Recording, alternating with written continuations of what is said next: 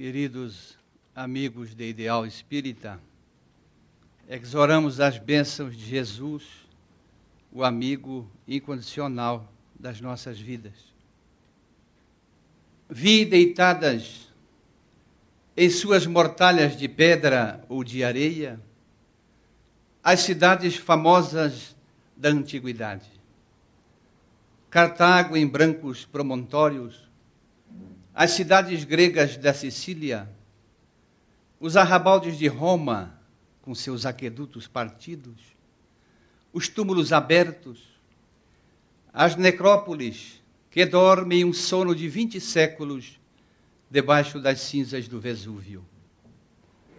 Vi os últimos vestígios dessas cidades e evoquei as multidões que se agitaram e viveram nesses lugares vi-as desfilar diante do meu pensamento, com as paixões que as consumiram, com seus ódios, seus amores, suas ambições desvanecidas, fumaças dissipadas pelo sopro dos tempos.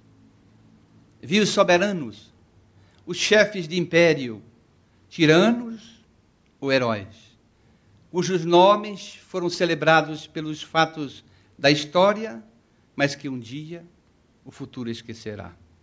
Passavam como sombras efêmeras, espectros truanescos, que a glória uma hora embriaga, mas que o túmulo chama, recebe e devora.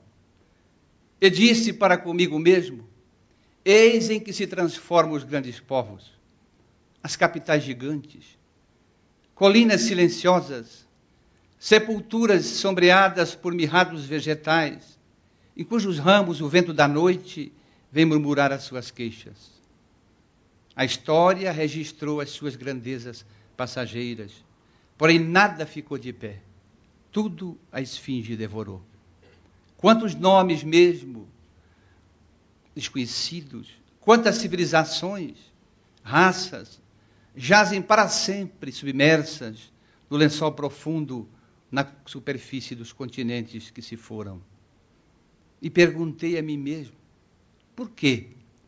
Por que essas gerações, a se sucederem como camadas de areia, que acarretadas incessantemente pelas ondas, vão cobrir outras camadas que as precederam?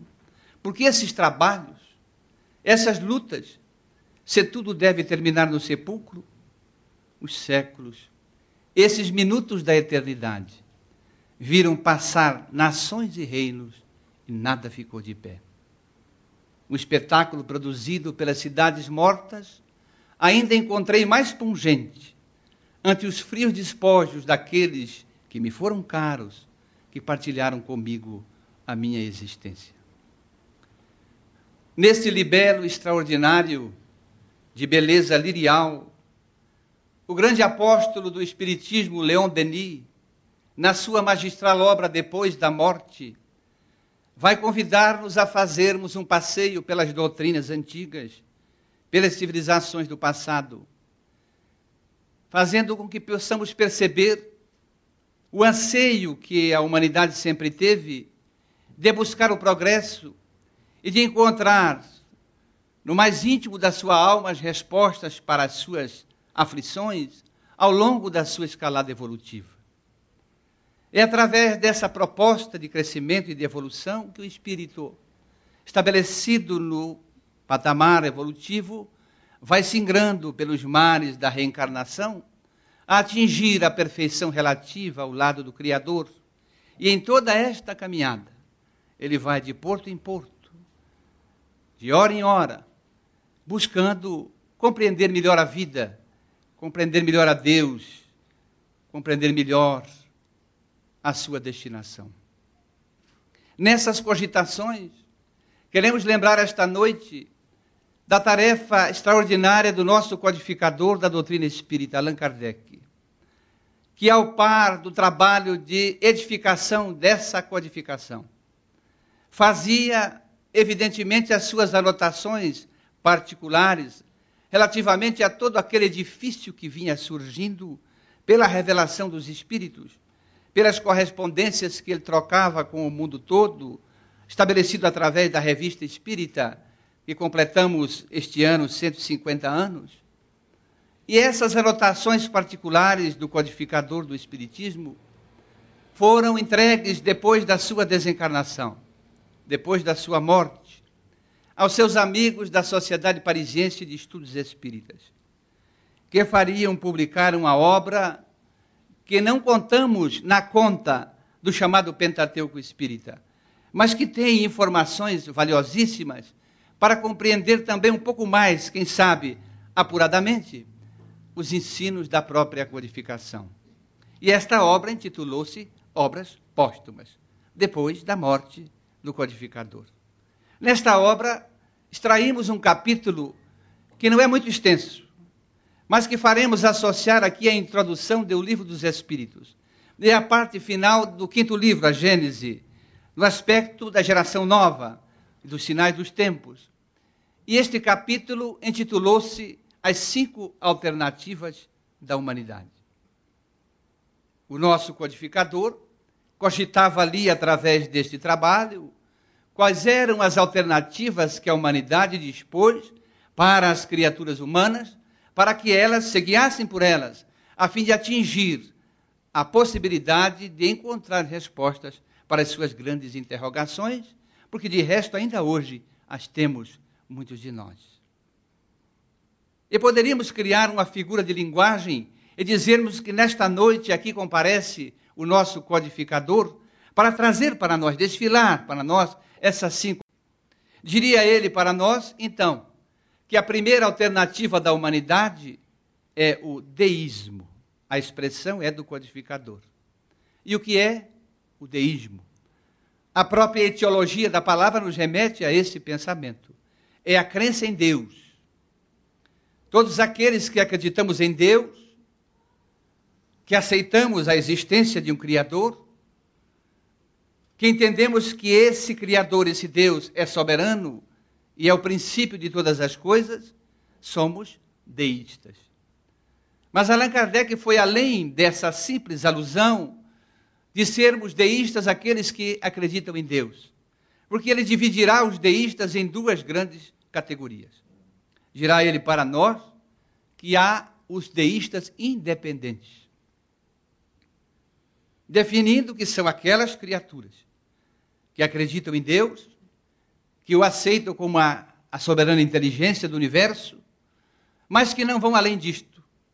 Apenas utilizam a expressão colocando para aqueles que lhe indagam ou querem ouvir que são crentes em Deus. Mas não fazem disto nenhuma preocupação maior. Não se apegam a templos, a cultos religiosos, a títulos religiosos de qualquer espécie. São independentes. Eles também não se preocupam se essa sanção divina está administrando o seu destino. Encontramos criaturas assim ainda nos dias de hoje. Que nos dizem, eu acredito em Deus, isso me basta. Mas a única escolha é essa. É uma alternativa. Mas Allan Kardec acrescentou que há os deístas providencialistas. E o título vem da providência divina, que são aquelas criaturas tal qual os independentes, acreditando em Deus, que Deus é o soberano criador, a soberana inteligência do universo, que também não se apegam a cultos e a títulos religiosos, mas que acrescentam a este ponto da sua crença um ingrediente a mais. Acreditam que Deus continua administrando os seus destinos. Portanto, existe uma justiça divina que eles não negam, que aceitam e procuram até sob o peso dessa justiça divina, às vezes até em estado latente do próprio espírito, fazer as coisas da maneira correta que se devam fazer. São pessoas boas, que constroem muitas coisas boas, que agem com caridade, mas que não se preocupam em frequentar qualquer espécie de culto ou estar ligado a títulos religiosos. São os deístas providencialistas, que há muitas criaturas que assim seguiam nos dias de hoje e assim também podemos conhecê-los. Muitos deles que nos dizem isso, creio em Deus, procuro fazer o bem, e é isso que me basta. Mas Allan Kardec, dentre essa primeira alternativa, para um confronto mais imediato, já nos traz a segunda alternativa para a humanidade. Disse ele que a segunda alternativa é o panteísmo.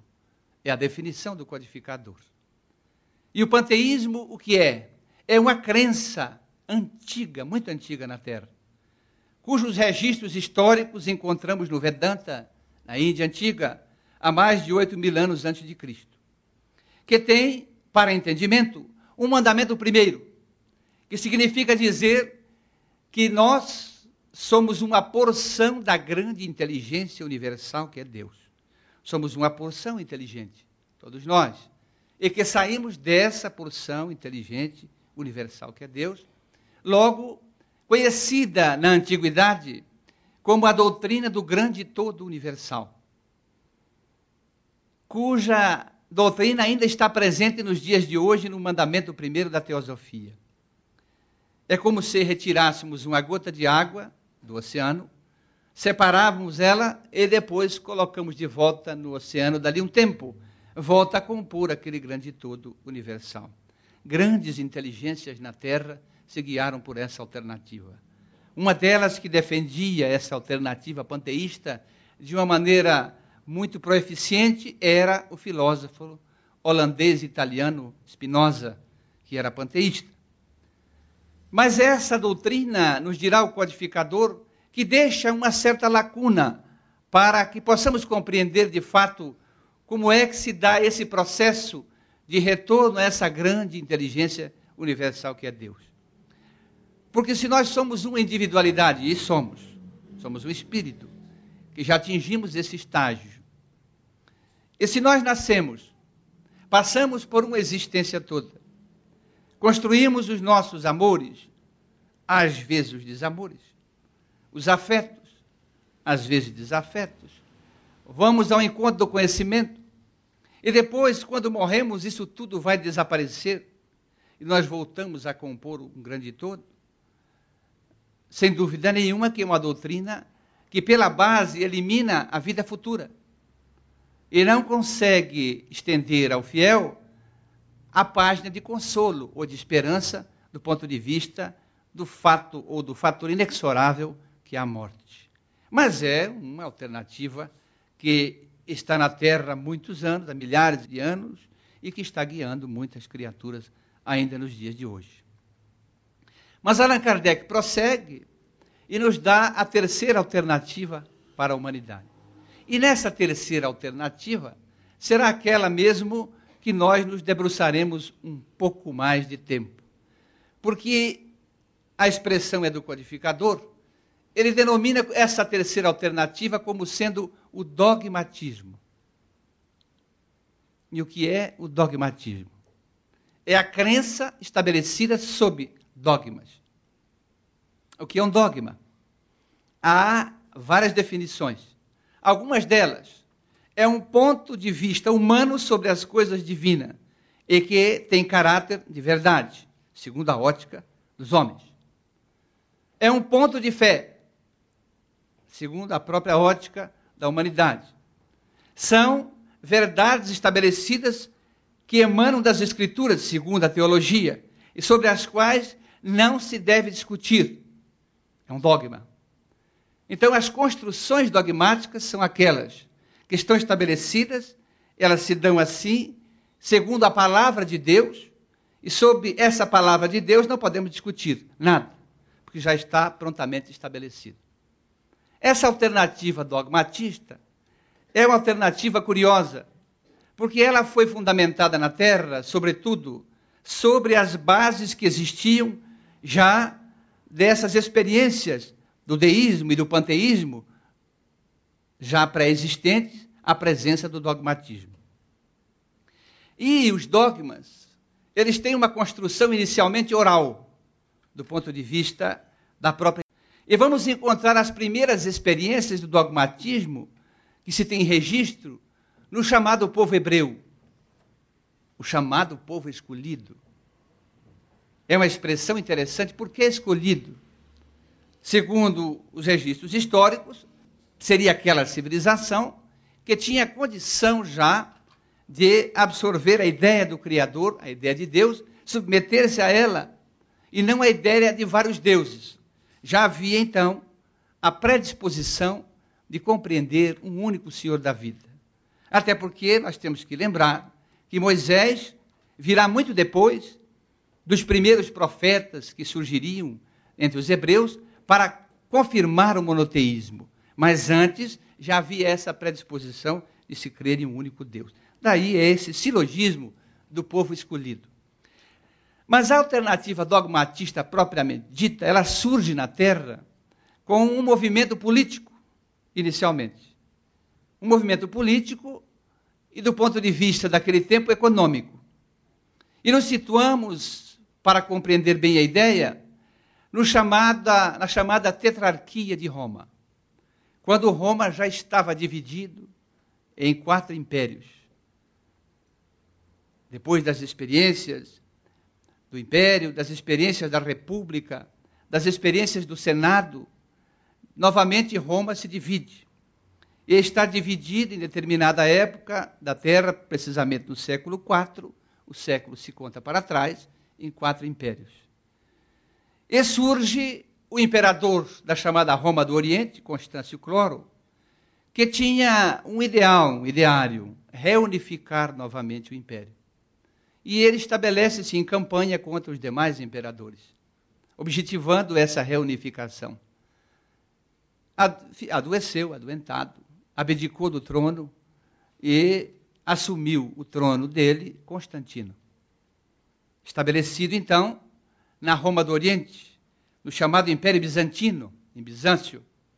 E ele continua a campanha do pai, começa a vencer os demais adversários e penetra no Ocidente, a Roma do Ocidente, vitorioso, batendo o imperador Maxêncio.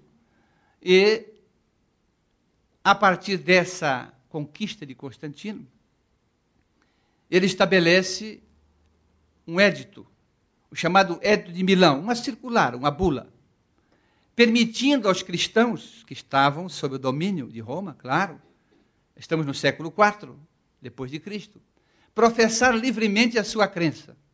Ou seja, aqueles seguidores de Jesus que existiam sob o domínio romano até ali, desde a presença de Jesus na terra até o século IV a.C., eram criaturas que, nesses três séculos, foram quase que dizimados, jogados às feras, aos circos de Roma, queimados nas fogueiras, e já conhecemos essa história. E criavam ardis para reunirem-se, para professar os ensinos de Jesus, a chamada Boa Nova, hoje criavam inclusive é, inúmeros esconderijos, como as catacumbas, para poderem ali versar-se os ensinamentos de Jesus, deixado pelos evangelistas, os pergaminhos, as anotações que se deram a partir do ano 60, 70 e 80 depois de Cristo. E evidentemente Constantino, que era o imperador da Roma do Oriente, portanto dominando a Palestina, a Judéia, toda aquela região, permitiu que os cristãos combatessem ao seu lado. E essa permissão foi mais além, permitiu que a partir da sua conquista da Roma do Ocidente, os cristãos pudessem livremente professar a sua crença. Evidentemente que estava sob o domínio de Constantino. Agora, não só o Oriente, como o Ocidente, os politeístas romanos, aqueles que tiveram origem no politeísmo grego, e que dera origem à cultura greco-romana. Enfim, os povos dominados, porque Roma teve essa característica, permitiu aos povos dominados que eles professassem as suas crenças. Então era um grande emaranhado de crenças no império. E isso estava lhe trazendo muitos problemas. E ele era pressionado, ainda mais agora, permitindo aos cristãos que professassem a sua crença, a crença nos ensinos do carpinteiro de Nazaré. Então ele viu-se pressionado e foi obrigado a convocar uma reunião. Fazer um movimento de conciliação. Por isso surgirá as ideias e as expressões e as ações dos concílios. Então, o primeiro concílio, conciliação que ele convoca, é o concílio de Niceia. E ali ele pretende estabelecer, numa reunião, um ajuste, para que todos possam ser atendidos. Está ali, participando dessa assembleia, o representante dos cristãos, que era da Alexandria, chamado Ário. Aliás, essa reunião está muito bem retratada numa obra extraordinária chamada A Esquina de Pedra, de Wallace Leal Rodrigues. É a esquina mesmo, é o momento em que se divide para um lado uma crença dogmática, puramente dogmática, e para o outro lado, muito embora a pseudo-liberdade que existia, a verdadeira ou os verdadeiros ensinamentos de Jesus. Essa assembleia estabelecia ali que se deveria surgir um entendimento. E foi a pedra de fundamento, de fundação da chamada Igreja Católica e Apostólica Romana.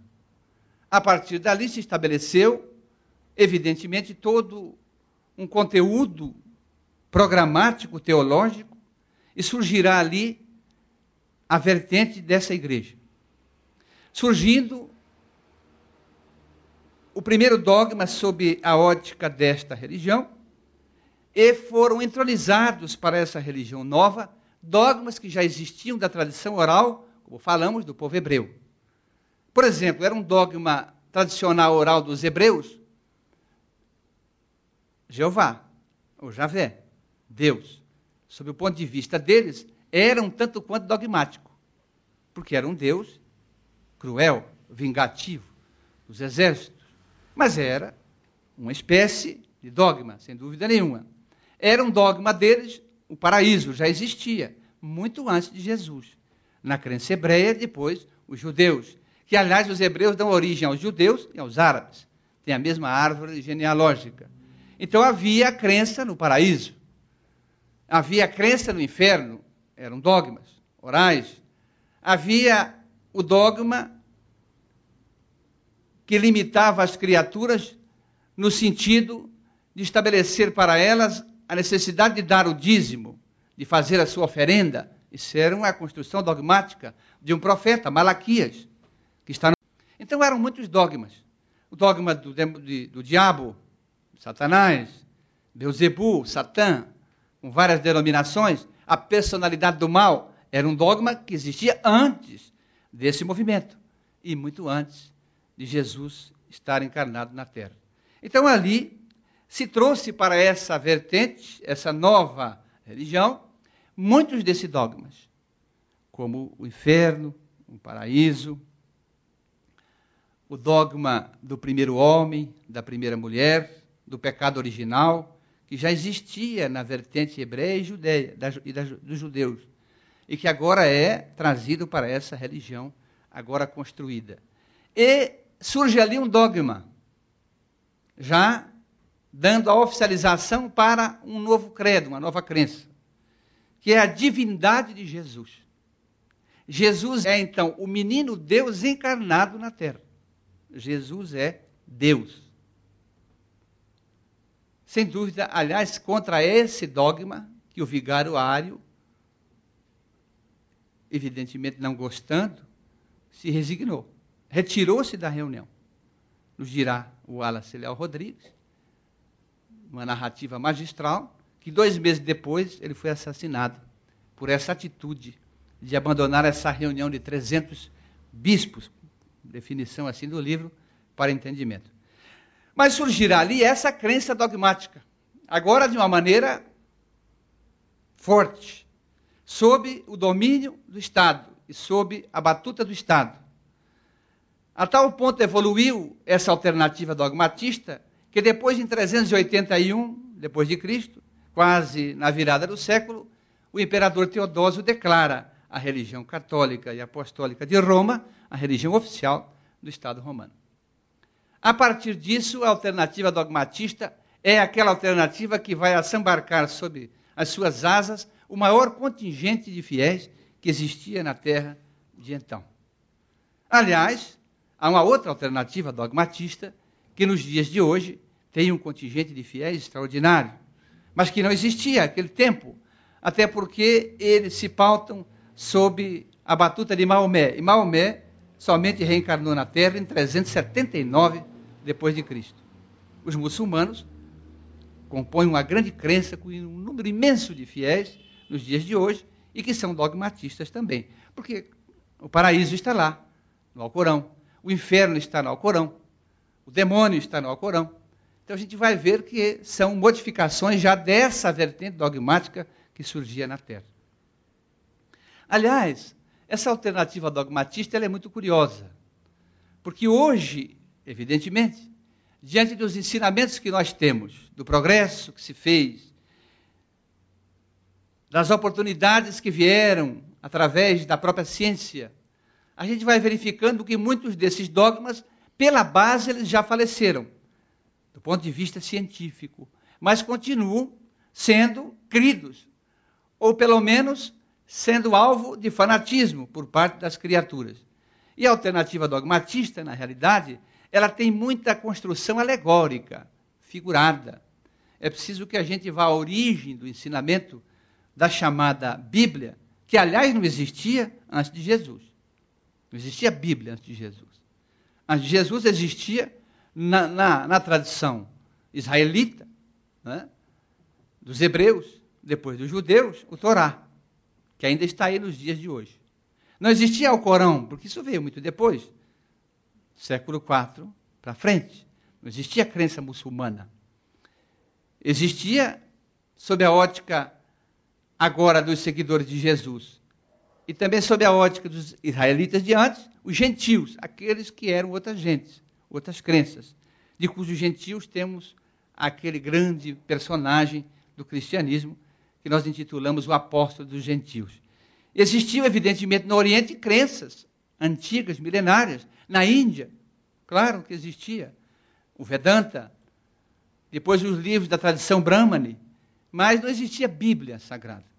A chamada Bíblia Sagrada, que é uma composição de dogmas do Velho Testamento e com dogmas que foram surgindo e sendo criados pelos homens ao longo do tempo, depois da formação dessa igreja nova, essa só veio surgir depois, retratando para entendimento parte velha, o Velho Testamento, os dogmas antigos, as tradições antigas, há muita similaridade entre o que nós encontramos no chamado Velho Testamento dos cristãos com o Torá, principalmente a genealogia dos reis, Saul, Davi, etc. Claro, é retirado de lá. E o chamado Novo Testamento, agora, os ensinamentos novos de Jesus acoplado, dando, dando o surgimento desse chamado livro da Bíblia Sagrada. Mas mesmo neste livro, nesta compilação, há muitas situações que são alegóricas, devemos limitá-las ao tempo em que elas foram ditas, e, e a gente vai, ao fazer uma análise mais acurada de determinadas passagens, mesmo da chamada Bíblia, a gente vai ver que ela contém em si contradições, fruto dessas alegorias que eram necessárias, às vezes, ao tempo para estabelecer um ponto de crença. Sob essa ótica, vamos ver a questão do primeiro homem e, do primeiro, e da primeira mulher, que é um dogma. Né? Adão e Eva, o primeiro homem, a primeira mulher. E, e depois a tentação da maçã, né? a expulsão do paraíso. Então, a gente vê que dogmaticamente, quem foi criado primeiro foi o homem. Então, Adão estava sozinho, desanimado há um certo tempo. E Deus resolveu então lhe dar uma companheira, construir uma companhia. E foi lá, fez ele dormir, retirou a costela dele, e aí fez Eva. Né? Soprou também, como soprou em Adão. Mas vejamos esse dogma. Uma vez eu estava frente da minha casa, um sábado pela manhã, já se fazem uns 10, 12 anos.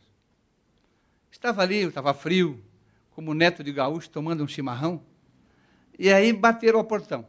Eu fui atender, era um senhor mais ou menos, uns 60, 60 e poucos anos, um jovem com uns 30 anos e uma criancinha com uns 10 anos. E eu cheguei ao portão, cumprimentei-os. Podemos conversar com o senhor? Pode, pode, sim. Já me estenderam uma revista. Eu li, estava escrito Sentinela na revista. Os senhores devem saber de quem a gente está se referindo, não é nada, não é nenhum demérito. Né? Na realidade, estão trabalhando, estão arrebanhando fiéis para a sua crença. E o mais, mais jovem, então, disse: Podemos conversar? Podemos. É, Posso lhe fazer uma pergunta? Eu falei: Pode. O senhor tem religião? Eu falei: Tenho. Ele disse: Qual é a sua religião? Aí eu olhei bem nos olhos dele, porque eu já, né? Um certo traquejo, eu falei: Olha, eu sou espírita. Ele deu um passo para trás, ficou me olhando, os olhões né, arregalados. E eu esperei. Aí ele falou: O senhor é espírita de tambor? Não sei se vocês conhecem, eu não conheço. Né? Aliás, tem gente que inventa muita moda no espiritismo, tem de tudo. Mas espírita de tambor eu não conheço. Mas eu entendi o que ele quis dizer. Ele estava falando dos atabaques, dos sons da Umbanda, do candomblé, são crenças afro-brasileiras, que a gente respeita, que há ali mediunismo, a mediunidade, a gente sabe disso. Mas eu disse não, não é. como eu já conhecia alguma coisa, eu disse, olha, o espiritismo não tem tambor, não tem marafa, não tem vela, não tem defumador, não tem nada disso. Aí ele olhou e disse, ah, então o senhor é de Allan Kardec. Eu não sou nem parente dele, não é nada, nem primo, nada. Mas tudo bem. Sou. Aí ele disse, ah, então posso lhe fazer uma segunda pergunta? Falei, pode. Já que o senhor é de Allan Kardec, então o senhor acredita na reencarnação. Mas eu dei um susto neles. E vou dar um susto nos senhores e nas senhoras aqui. Eu falei, não e fiz esse silêncio mortal aqui. Aí me olhou. Eu falei, meu amigo, a crença é um estágio. Eu posso crer hoje e amanhã não crer mais. Aliás, viemos de outras crenças que não acreditávamos mais. Eu disse, eu não creio na reencarnação. Eu vou além da crença, eu sou convicto de que a reencarnação é uma lei da natureza, é uma convicção é muito superior à crença. A convicção ninguém tira. É o conhecimento inalienável, está dentro, não sai mais. Nos apropriamos dele de tal forma que ele não sai mais. Eu sempre digo, é como se desafiássemos uma pessoa a ficar 30 dias esquecendo quanto que é 2 mais 2. Não tem jeito. Não tem jeito. Aí ele diz, eu sou convicto que é uma lei da natureza. Quer queiramos, quer não, é uma lei da natureza. É a lógica, é a razão. Aí ele me disse, é, tá certo. Então posso lhe fazer uma outra pergunta? Falei, já é a terceira, já estava ficando cansado. Sábado de manhã, eu relaxadão, lá tranquilo. Ah, mas então se o senhor é convicto de que a reencarnação é a lei da natureza, o senhor poderia me dizer, Adão e Eva é a reencarnação de quem? Danado, né? Isso é perguntinha fácil que você faz no sábado para os outros. Foi esse camarada quer me derrubar, viu? Não é possível. Eu falei, olha, eu vou te responder essa sua indagação. Você me fez três perguntas. Se eu puder fazer uma só para você, eu respondo. Ah, não pode? O senhor me respondendo. Pode fazer. O senhor tem a Bíblia, claro. A pastinha sempre está cheia de Bíblia. Tem. Tá então o senhor abre aí, por favor, no Velho Testamento. Que tem ali uma composição de cinco livros de Moisés. O Pentateuco mosaico. Né? Êxodos, Gênesis, Levítico, Deuteronômio e Números. Foi o senhor abra, por favor, no livro da Gênesis, a criação. Ele foi lá, procurou. Aliás, quando ele foi procurar, estava desconfortável, pôs a pasta no chão. Aí eu convidei ele para entrar, tinha umas cadeiras na área ali. O menininho já foi na frente. O mais velho deu um pulo no pescoço do piá, puxou, arrastou. E fiquei assim olhando, coitado do piazinho, né? Depois eu imaginei, bom, ele está com medo que o moleque entre na casa do demônio, tá certo. Então arrastou para fora. Falei, não, está bom aqui mesmo. Aí ele folheia, ela vai. Então o senhor acha aí na Gênesis, no capítulo 4, versículos que vai de 1 a 16. Aí ele achou. Por que, que é versículo? Porque é verso pequeno. Versículo. Então o senhor procure aí, por favor. Ele achou, falou, o que, que trata esse capítulo 4, esses versículos de 1 a 16? Adão e Eva. O primeiro homem e a primeira mulher. E eu pedi para ele ler, ele foi lendo. Deus criou o homem, depois criou a mulher, vai, vai lendo. E Adão e Eva tiveram dois filhos, Abel e Caim. Depois terá um terceiro, denominado Sete, STH. E chegou na parte das oferendas que Abel fez a Deus e que Caim fez a Deus. E Abel fez a sua oferenda a Deus. Caim também fez a oferenda. E a oferenda de Abel foi aceita, de Caim não foi aceita. Como se Deus já fizesse ali uma, uma definição de privilégio, né? Se ele olhou assim para a fogueirinha do Abel e falou: oh, essa é boa do Caim, essa fogueirinha não está com nada. E foi escolher a de Abel. Mas está lá, eles vão retratando. E aí Caim ficou irado com Deus, porque não aceitou a sua oferenda. Pegou de um osso e matou Abel. É o primeiro assassinato que se registra no Velho Testamento. Depois é um banho de sangue, não para mais. Só o profeta Elias mandou degolar 300 de uma vez só. Né? E aí ele vai lendo.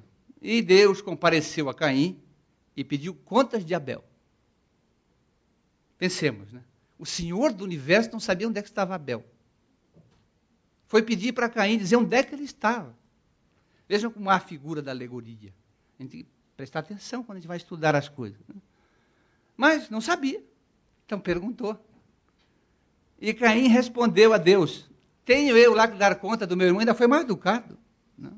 Que coisa responder assim ao Criador. Mas está lá. E ele foi lendo. Então Deus compreendeu, só depois disso. Deus compreendeu que Caim houvera matado Abel. E como ele é um Deus justo e bom, amaldiçoou Caim. Amaldiçoou a sua geração toda. Por onde ele passasse não ia nascer nem erva daninha mais. E ele vai lendo. E Caim retirou-se da face do Senhor para a banda do Oriente do Éden e foi para as terras de Nod. N-O-D. Ele está lendo. Onde casou-se, constituiu uma grande descendência e fundou uma cidade com o nome do seu primeiro filho, Enoque. Quando ele terminou Enoque, ah, eu fiz a minha pergunta. Casou com quem? Aí o mais velho fez assim, e embaralhou tudo. Eu confesso que eu estou há 12 anos sem saber numa dessas, eu converti eles ao Espiritismo, não sei, nunca mais vi. Né? Mas casou com quem? Porque a vida começou na Terra. Emmanuel, a caminho da luz. Do princípio, era uma grande massa que foi se condensando, fruto das explosões da nebulosa solar. E ele fala antes, inclusive, da reunião de espíritos angelicais, da qual Jesus era membro e diretor, que se reuniram para estabelecer os pródromos da formação da Terra, no espaço.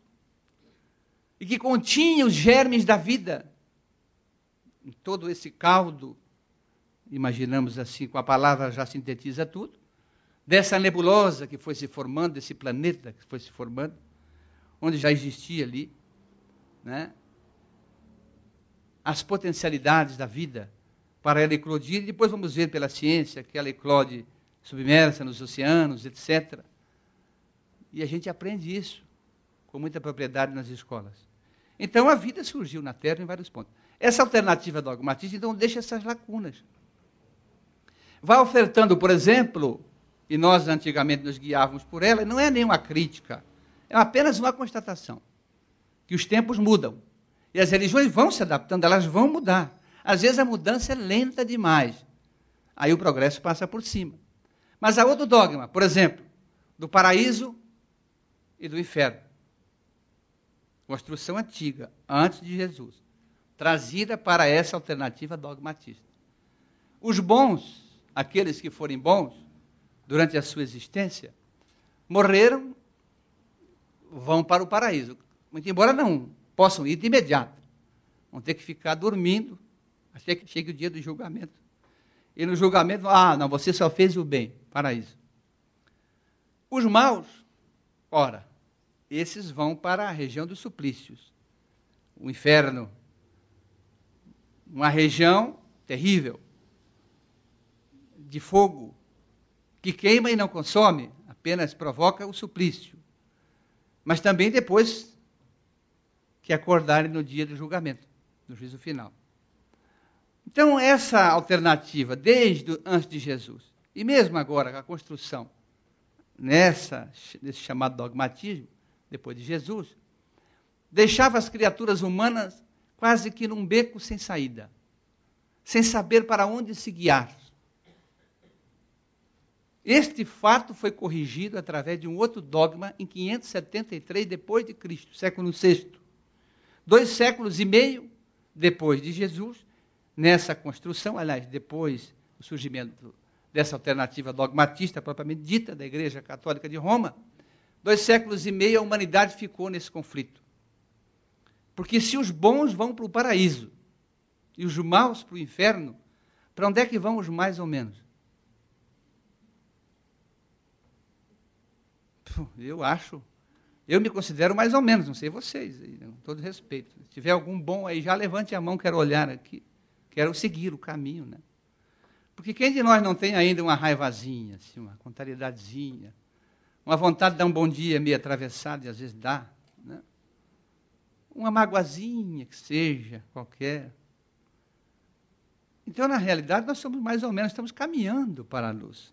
Expiação e provas, mais ou menos. Sem dúvida nenhuma. E onde é que colocaríamos mais ou menos? Morreu, mais ou menos, para o paraíso não pode, para o inferno não pode. Vai para onde? Então, no concílio de Constantinopla, criaram o purgatório. Para lá é que vamos mais ou menos.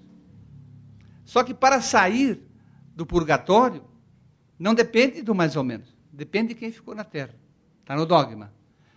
Se quem ficou orar por ele, lembrar dele, com alegria, etc., dali um tempo ele vai ascender ao paraíso.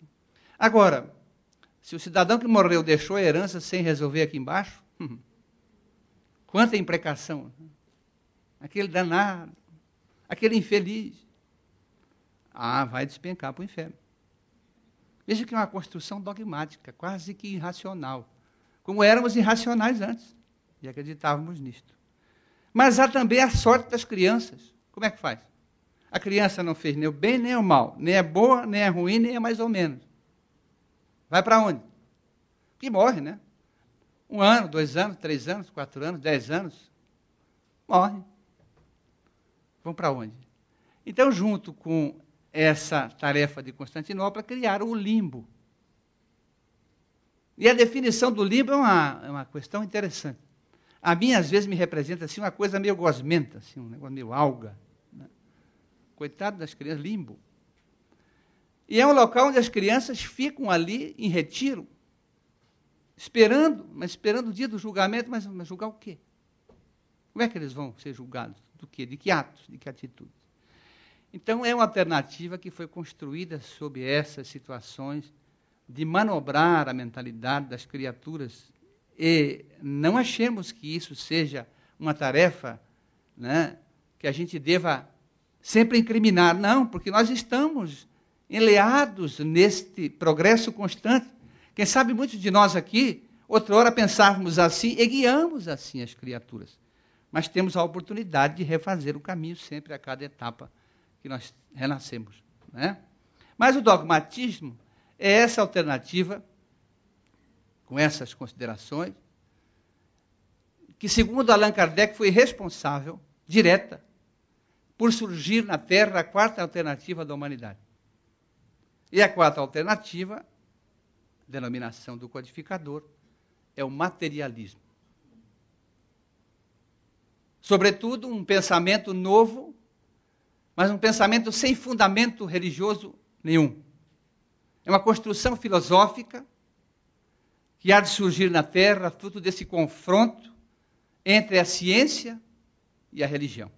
A ciência que já ensaiava os passos para a sua libertação, para o seu progresso mais acelerado, e a religião que fechou-se em círculo dogmático, impedindo os avanços ou não reconhecendo os avanços da ciência, os avanços científicos. E a história da Terra vai nos demonstrar, principalmente a partir do século XI, XII, XIII, XIV e XV, que começou a surgir em vários pontos da Terra muitas ideias renovadoras, extraordinárias. Século XVI, principalmente porque aí vai se dar os cismas da igreja. Mas antes, nesse século, surgiam grandes pensadores mas a maioria deles dentro das fileiras dessa alternativa dogmatista. Porque não, existia ensino regular. O que existiam eram os ensinos das abadias, dos conventos, né? principalmente no mundo ocidental. aonde os camponeses, os donos da gleba, os senhores, os fidalgos, os reis mandavam os filhos estudar nesses locais, que era domínio da igreja.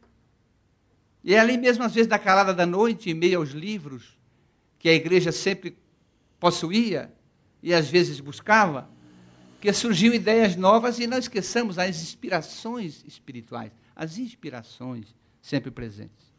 E muitos espíritos, Jordano Bruno, que foi um sacerdote, e foi um monge depois dentro da igreja, ele saiu e voltou para a igreja três vezes. Era um professor, era um, de um conhecimento extraordinário. É dele a ideia de infinito espaço infinito, que o dogma não aceitava.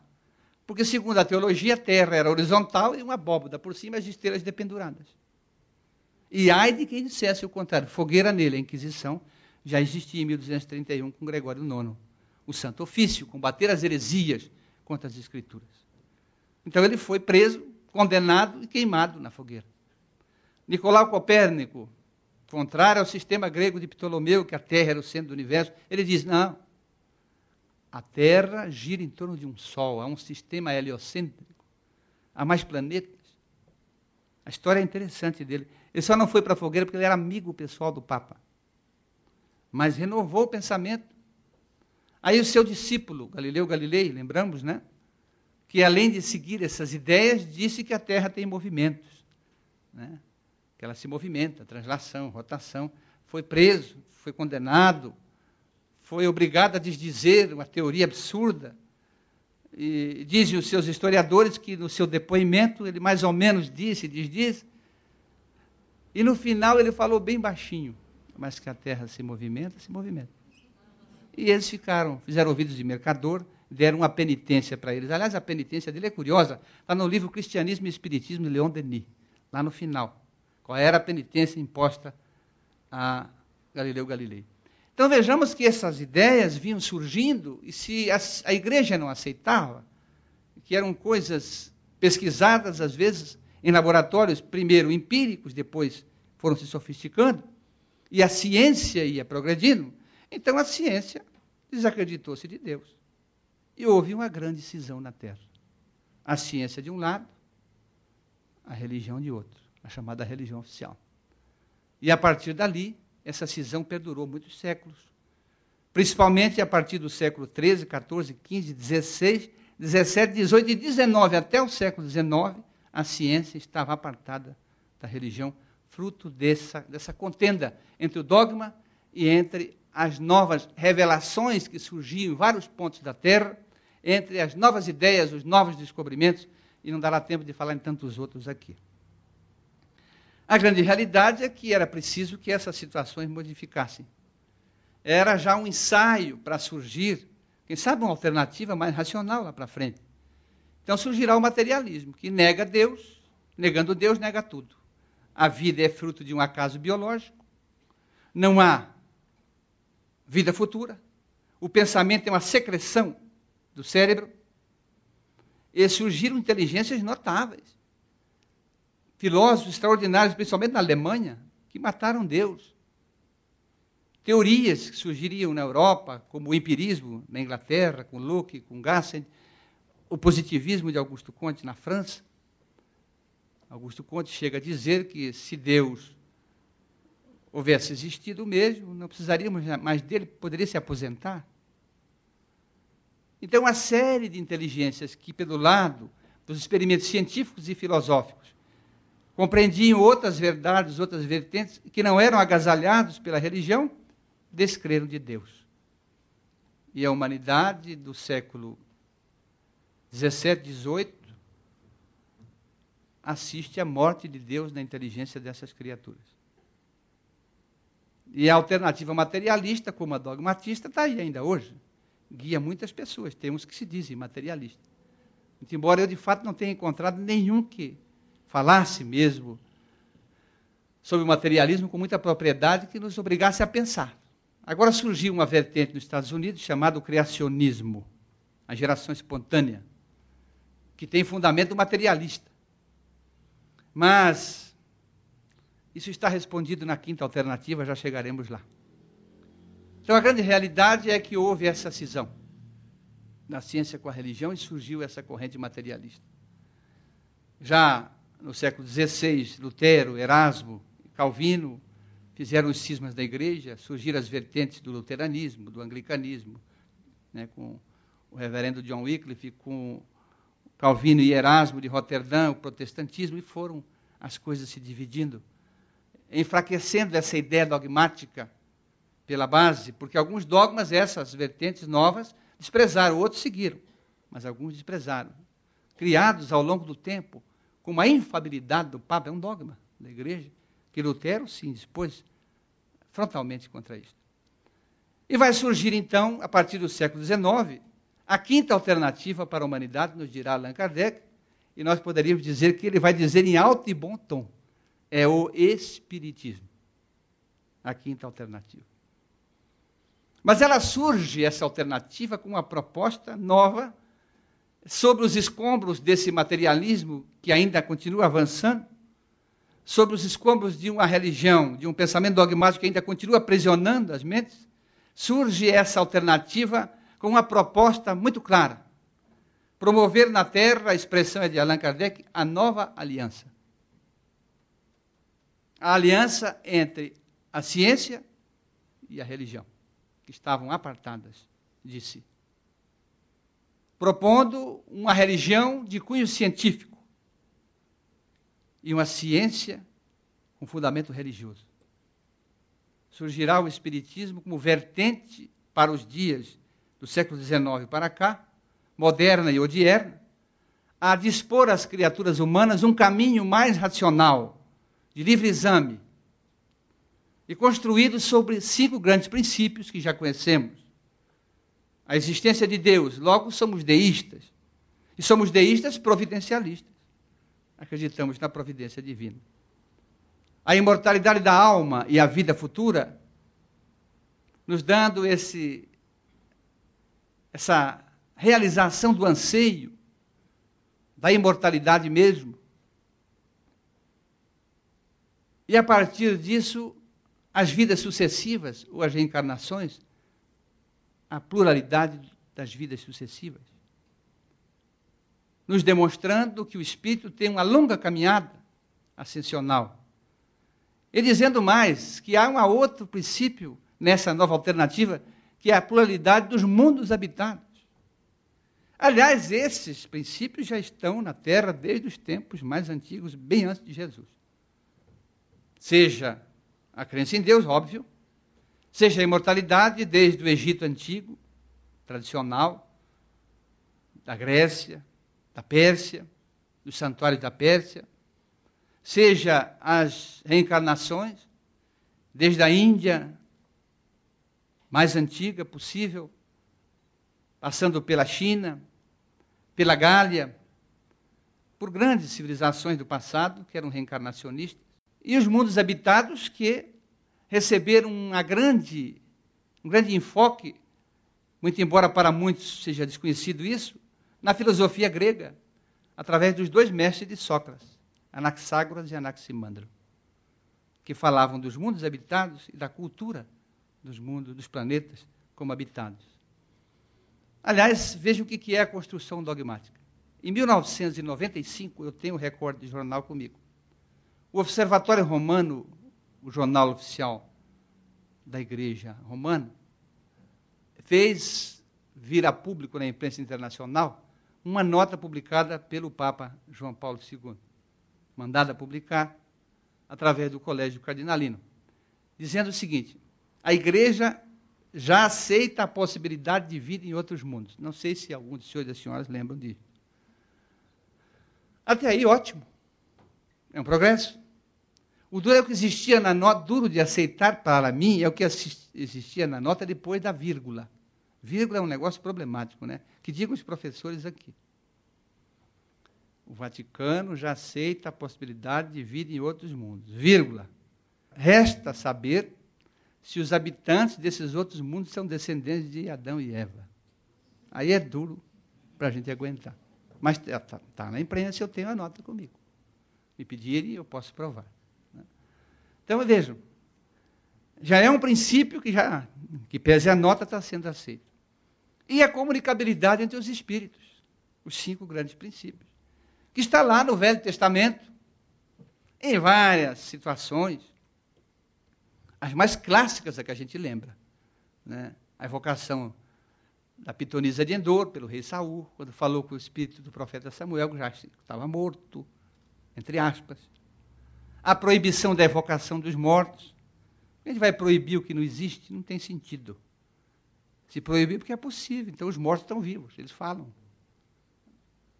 E depois no Novo Testamento, a presença de Jesus, a transfiguração dele no Monte Tabor, os fenômenos de efeitos físicos das labaredas de Pentecostes, e uma série, ele poderia ficar desfilando aqui, de efeitos comprovando a interferência do mundo espiritual, do mundo material, o fenômeno da comunicabilidade entre os espíritos. Então, essa quinta alternativa está aí disposta na Terra, agora como alternativa que pode orientar a criatura humana em todos esses predicados. Mas vai evidentemente, mais longe. Esses cinco princípios estão estabelecidos em três pilares. Muito embora celeuma que às vezes se apresenta no movimento espírita.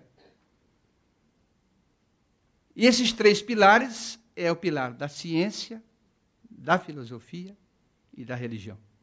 Quando Allan Kardec discursou, fez a sua palestra da noite aos espíritas de Bordeaux, no ano de 1862, ele diz num trecho, fazendo alusão ao Espiritismo: Se me perguntarem se o Espiritismo é religião, eu direi que não.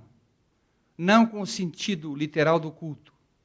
Mas se me perguntarem se o Espiritismo é religião, eu direi que sim.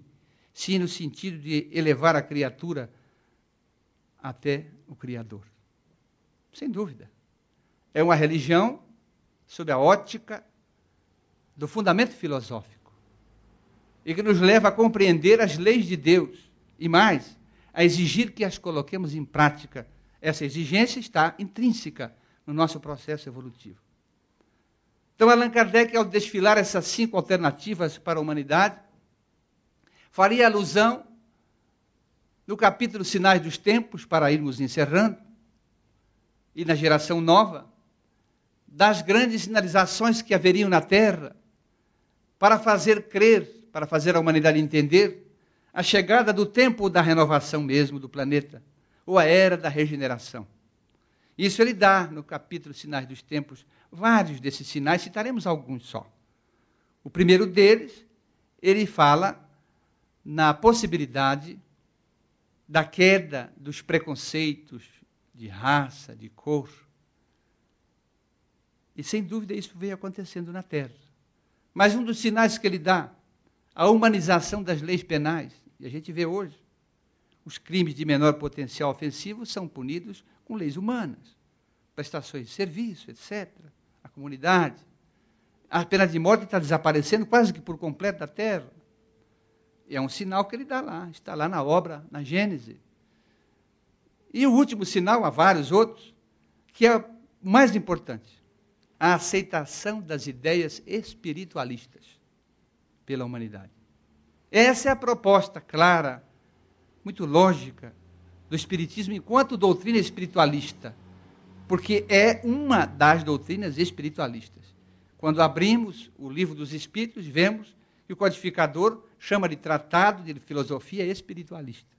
Depois ele define, lá na Gênese, no capítulo 1, no caráter da revelação espírita, o que é o Espiritismo de fato e fala ali da criação da palavra Espiritismo por ele, para definir coisas novas, como ele dirá.